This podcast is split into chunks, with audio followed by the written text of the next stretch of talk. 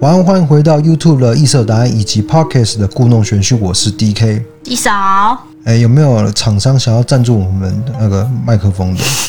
我想要把这支麦克风换掉，可以讲这个吗？OK，我们今天呢？前阵子不是台湾发生了那个少女失踪的事件吗？对，结果她后来被发现呢，是被藏在一个天花板的密室里面，真的很变态。对，因为这个人被抓到之后，发现说他是在装潢的时候就已经把这密室都用好了，然后是一个可以住的空间，两平大嘛，然后里面还有厕所，就感觉是预谋的。幸亏好心的网友去推敲，然后还有警方的积极作为，才没有酿成就是更大的悲剧。对，没有错。嗯。好险，好险！那我们今天要讲的事件呢，嗯，当中的少女就没有那么幸运了哈。简单来说，就是有一个奥地利的少女啊，她在十岁的时候被囚禁了三千零六十九天的炼狱当中。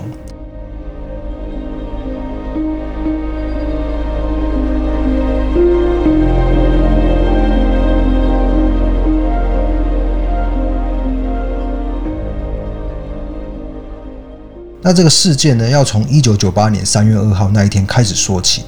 有一个十岁女童叫做娜塔莎。她前一天呢，在家中跟母亲发生争吵，于是呢就赌气说她自己走路上学。对，她那一天呢是穿红色的滑雪连帽夹克，跟浅蓝色裤袜，还有三十四号的黑色小羊皮鞋，然后再背一个蓝色的帆布背包。他的身高是一百四十五公分，体重是四十五公斤。他有着淡棕色的头发，然后身形是微微胖胖的这样子。好，那他就这样走走走，马路右侧呢就有停一台白色的箱型货车。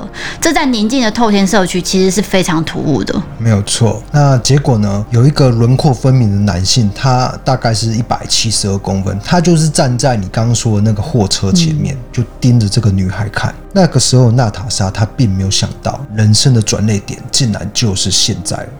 正当她走过这个箱型车的时候，没有想到这个怪异的男人迅速的去抓住了娜塔莎手腕，然后把她拉进车子里面。那这个十岁的小女孩。根本力气是比不上这个男性嘛，成成人的男性。嗯，那整个绑架过程就只有一眨眼时间。母亲呢，当天立刻就报警了。数百名警力在住家附近，啊，在这个通往学校路上呢，进行地毯式的搜索。在一开始失踪的前四天内，警方获得了一百三十多条的相关的线报。然而，在众多混乱的情报当中，他们忽略了最重要的线索。那就是一名十二岁的女孩，曾经在案发第二天有向警方报案。她说，她有看到一个小女孩被强拉上了一个白色的厢型车。娜塔莎，她就这样在这个社会人间蒸发了。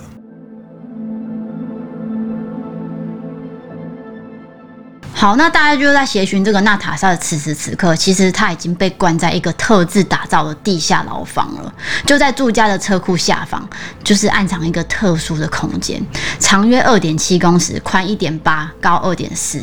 那外头呢是一道小门，最外面呢是用那种钢筋混凝土做成的很厚很厚的门，重量高达一百五十公斤，周围是五十公分厚的墙，就是整个包住，等于是跟外面的世界完全隔绝。是。那光线跟声音呢，就完全也是摒除在外了。如果你在里面大吼大叫、呼救，绝对没有人会听到。好，那打造这个囚室的男人呢，刻意在车库放了一台电风扇，经由一条管子将空气打进去这个密室里面，等于是让这个密室还是有空气在运转啊。这样，嗯，那这个显示是有，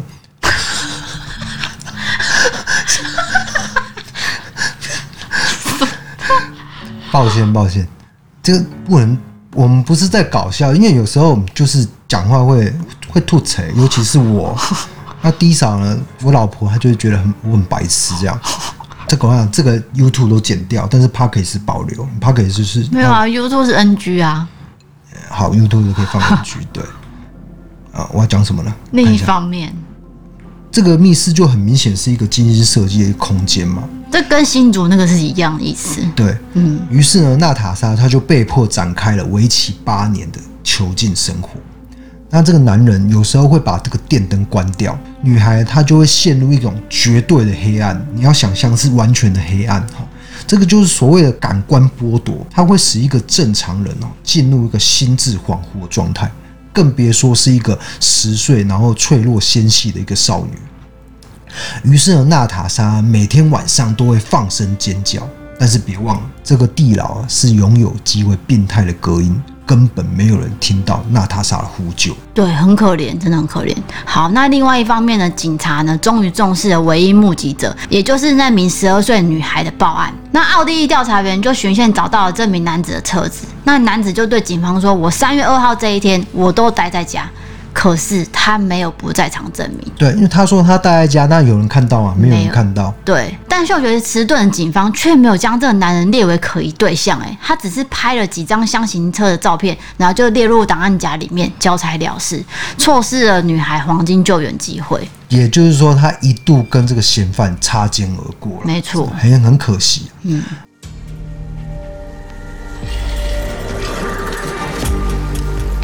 好，那我们回到娜塔莎监禁的这个情形，她处在感官刺激完全被剥夺环境当中，长达六个月，沉浸在这个黑暗、孤单恐惧的地窖当中，这个会缓慢、持续性的影响大脑的功能哦，将娜塔莎变成一个绝对依赖者，完全臣服于男人的指令。期间呢，男人对她做出这可怕的行为，予取予求。后来呢，表面顺从的娜塔莎，她就被允许到地窖上面的房子生活。嗯，但是每当只要娜塔莎动了逃跑念头，男人就会说，房子的周遭都设立了炸弹，你只要一跑就会引爆。对，这个又跟台湾的案件有点类似，他也是在他脖子里面就是放了一个铝圈，然后跟他说这是有电的，如果你逃跑，你就会被电到，就是吓这个女生，让她有很大的恐惧感，这样。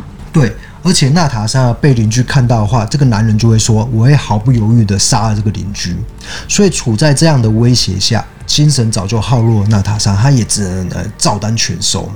虽然她很想逃跑，但是呢又害怕男人呢会实践他的诺言。那到了这个地步哈，女孩已经不是囚禁在有形的场域里面，而是精神上限制的牢笼。女孩呢已经几乎放弃了逃生的念头了。这段可怕的囚禁时光。男人每天都对女孩洗脑，他会持续的说：“你已经没有家人了，你没有爸爸，没有妈妈，只有我。你很幸运遇到了我，是我救了你，你是我的奴隶，你必须任何事情都顺从于我。”他就是要对娜塔莎说：“你的世界只有我一个人，所以你就是要相信我。”等于是真的是完全洗脑嘛？完全颠倒是非，其实他是绑架他的人。对啊，可是娜塔莎他的心智那时候其实已经很混乱了，其实他已经搞不好已经有相信了这样。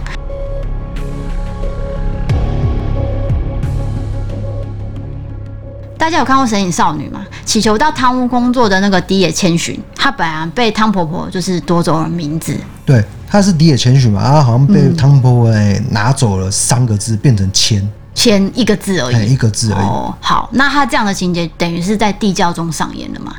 那男人为了将女孩变成一张白纸，然后完全顺从她，他就不再使用娜塔莎这个名字，帮她改名叫做比比安娜。那这个叫做比比安娜的女孩呢，就这样子过着受人支配、使唤，然后只要不听话就会被挨打，这样极为不人道的诡异生活。嗯，好，那接下来有一些情节描述，我们会在 Podcast 做比较详细的描述，因为 YouTube 政策的关系啊，没办法明讲了。那这点可能要跟大家说抱歉。如果你有兴趣的话，你可以找到我们的 Podcast 来做一个收听的动作。那大家听到这边呢，一定会询问有关。性侵方面的情节，我可以简单的跟大家说一下，在这一本娜塔莎的自传里面哦，那这个绝对不是在说鼓励犯罪哈，而是借由这样描述这样的形态，看是不是能够做个预防性哦。其实像台湾最近这个案件哈，就是非常成功的阻止了悲剧的发生。对，那接下来我就要讲了，在他十四岁的时候，有一天呢，他就被从地窖叫到楼上去。娜塔莎本来是比较少有机会到楼上的，但是那一天呢，就被特别叫上去。那一上去了，她的双手就被塑胶手铐绑在床上，呃，任由男人摆布。那接下来的事情呢，我们就不言自明了。就在这张床上度过许多看不到黎明来临的夜晚。对，就是真的很惨的生活啊。那其实从这点也很明显看到，说这个男人他在性方面有着异于常人的退缩。就是等于是他也是很自卑的感觉。他只能借由毫无抵抗力的这种女孩去奴役他，然后去伤害他，借由这样子去得到满足感。其实这是非常偏执的变态。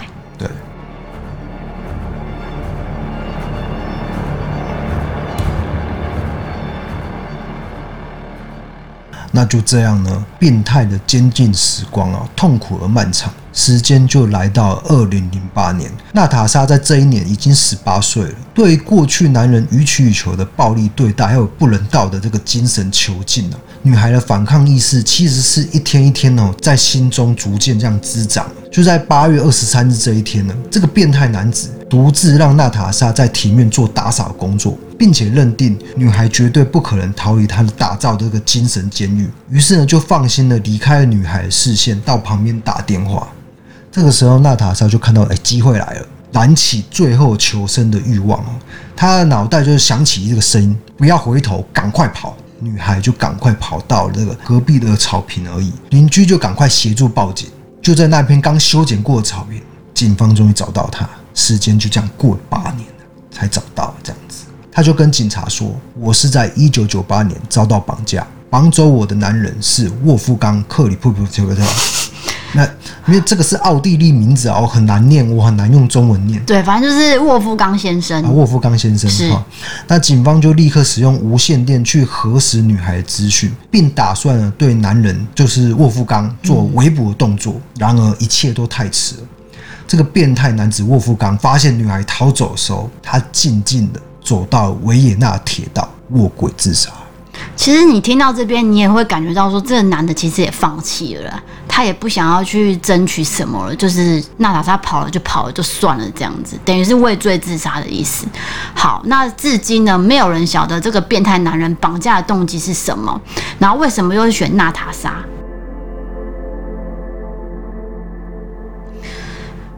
那女孩重获自由之后呢？许多人对娜塔莎就有很多质疑，因为其实她有很多次机会都可以逃跑，但是她却没有这么做。该不会她是爱上这个绑匪？那这个呢，其实就叫做斯德哥尔摩症候群，也就是对于残害你的犯人产生的情感，因为你长时间的相处，反而是有点爱慕爱慕这样子。好，那娜塔莎其实有出这本自传嘛？他在这本自传里面就有写到，他本人是相当排斥媒体与专家去冠上斯德哥尔摩这个标签。没有错，首先我可以解释一下，他有很多逃跑的机会，他为什么逃不了？因为我刚刚有讲过，这个就是精神监牢，嗯，精神的牢笼。你被囚禁的不是身体，而是心灵上。你处在一种过于害怕、恐惧的状态里面，直到十八岁，他才慢慢衍生出了这种反抗的意识，所以他才花了那么多时间才逃走。嗯，再来呢，这个监禁的三千零九十六天的日子里面，其实这个男人已经在娜塔莎的生命留下不可磨灭的这个迹象痕迹啊。嗯，你单单用斯德哥尔摩症候群去解释一切，可能会对女孩她的这段可怕的经验过度简化。对，好，那接下来娜塔莎的举动呢，让外界就是更难以理解了，因为她竟然把接受采访的收入哦，这些钱哦，去买囚禁她八年的那一栋房子，包含那个地窖，所有人都无法理解说，你不是才从那边逃出来吗？你为什么又回去？你又买回去的意思是什么？这样？对啊，这本书也有解释。其实它背后的原因呢、啊，就是有很多变态，他们很仰慕呃沃夫冈做出这样的事情。嗯，你你能相信吗？嗯，诶，比如说有很多连环杀手啊，我们应该知道。嗯，其实受到很多社会边缘人的爱慕。那这些变态的粉丝啊，把这个监禁少女的房子视为一个朝圣场所。嗯，甚至有很多人想要把它买下来。那基于这个理由，娜塔莎就想要确保她不会被这些变态的粉丝买下来，所以决定自己出手哦，得到了这栋房子。嗯，他有在书中写道：“只有这么做，我才能够再度征服过去，并且回收我曾经不堪的部分。”在二零一一年哦，娜塔莎她有把这个地窖填补起来，把它填满。对。不过呢，直到现在，他仍然是拥有这栋房子的这个所有权，就是他也没有变卖了，那还是娜塔莎的，对了。嗯，好，那如今的娜塔莎，她虽然曾经有这么多诡谲不堪的过去，可是他还是展开了新的人生。他有担任电台主持人，然后出了这本书，然后这本书呢也有改编成电影，叫做《三零九六金氏拐带》，在二零一三年已经播出了。这样，那娜塔莎重获自由之后，人生的每一刻都活得很真。对，那这个就让我想到，我们在影片开头当中提到了我们台湾最近发生这个事件，真的是不幸中的大幸。嗯、因为这个台湾少女她是没有步上娜塔莎的后路。嗯，非常感谢台湾警方的努力，还有那个热心人士的、那个、网友，对网友去做这个追案的动作。嗯，好，那我们今天的案件就讲到这边，是飞机吗？对，刚好飞机。啊好啊，稍后一下，台南呢？上空有那个飞机的航道，所以我们录音讲很多次。有啊，我有跟观众讲过吗？有。Podcast 观众没讲过、啊。有。Podcast 观众有没有讲过？有。最好是啊，我剪掉了。有，我要讲了啦。啊，好好好，做结尾啦。对，我要做啊。今天的案件就讲到这边了。对，那感谢大家的收看与收听。我们目前的 Podcast 就是在各大线上平台，你想得到的都听得到我们的节目。那如果想要看影片，就到 YouTube 去搜寻我们的频道，叫做异色档案。每个星期五晚上九点都有准时上片。那之后呢，我们会努力将 Podcast 的内容不断调整，让品质不断提升。也欢迎各位留言、私讯或 email 给我们。我是 DK，我是 D 嫂，我们下次见，to my side. I will run for miles and miles, carry all your goals and lies with you, with you, while you lead us in the dark.